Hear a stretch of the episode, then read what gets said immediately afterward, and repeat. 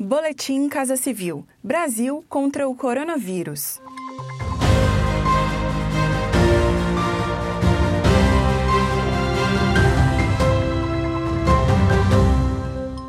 Confira as principais ações do governo federal nesta terça-feira, 8 de setembro, no enfrentamento aos impactos da pandemia de Covid-19. O Brasil vai fabricar respiradores pulmonares de tecnologia desenvolvida pela NASA com financiamento do governo federal.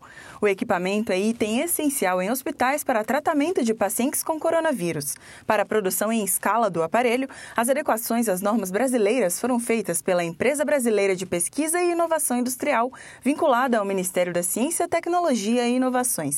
A Agência Espacial dos Estados Unidos concedeu licença para duas empresas brasileiras, um reconhecimento à tecnologia industrial do país, como destaca Rafael Luquezzi, diretor-geral do Serviço Nacional da Indústria. É uma resposta da indústria brasileira no domínio de alta tecnologia e capacidade de produção. A adaptação do produto contou com financiamento de 530 mil reais. A comercialização do equipamento foi autorizada pela Anvisa. O primeiro lote produzido será de 300 ventiladores pulmonares ao custo unitário de 59 mil reais. O ritmo de recuperação econômica do Brasil segue em fortalecimento, conforme apurado no mês de agosto.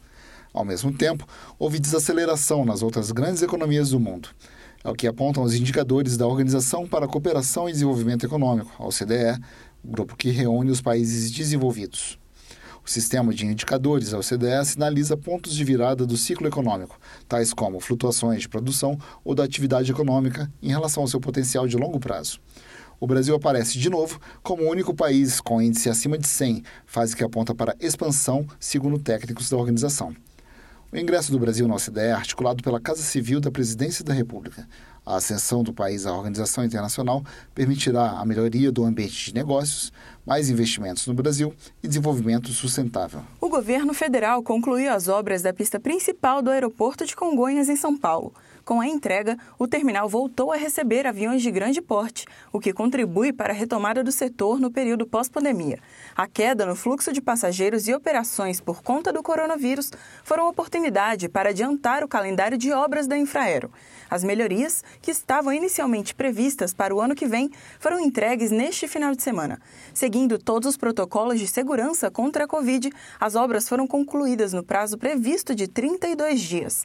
As melhorias na pista tornam as operações de pouso e decolagens mais seguras, com capacidade de drenagem da água da chuva e maior aderência para os pneus das aeronaves. Acompanhe estas e outras ações do governo federal por meio dos canais de comunicação da Casa Civil da Presidência da República.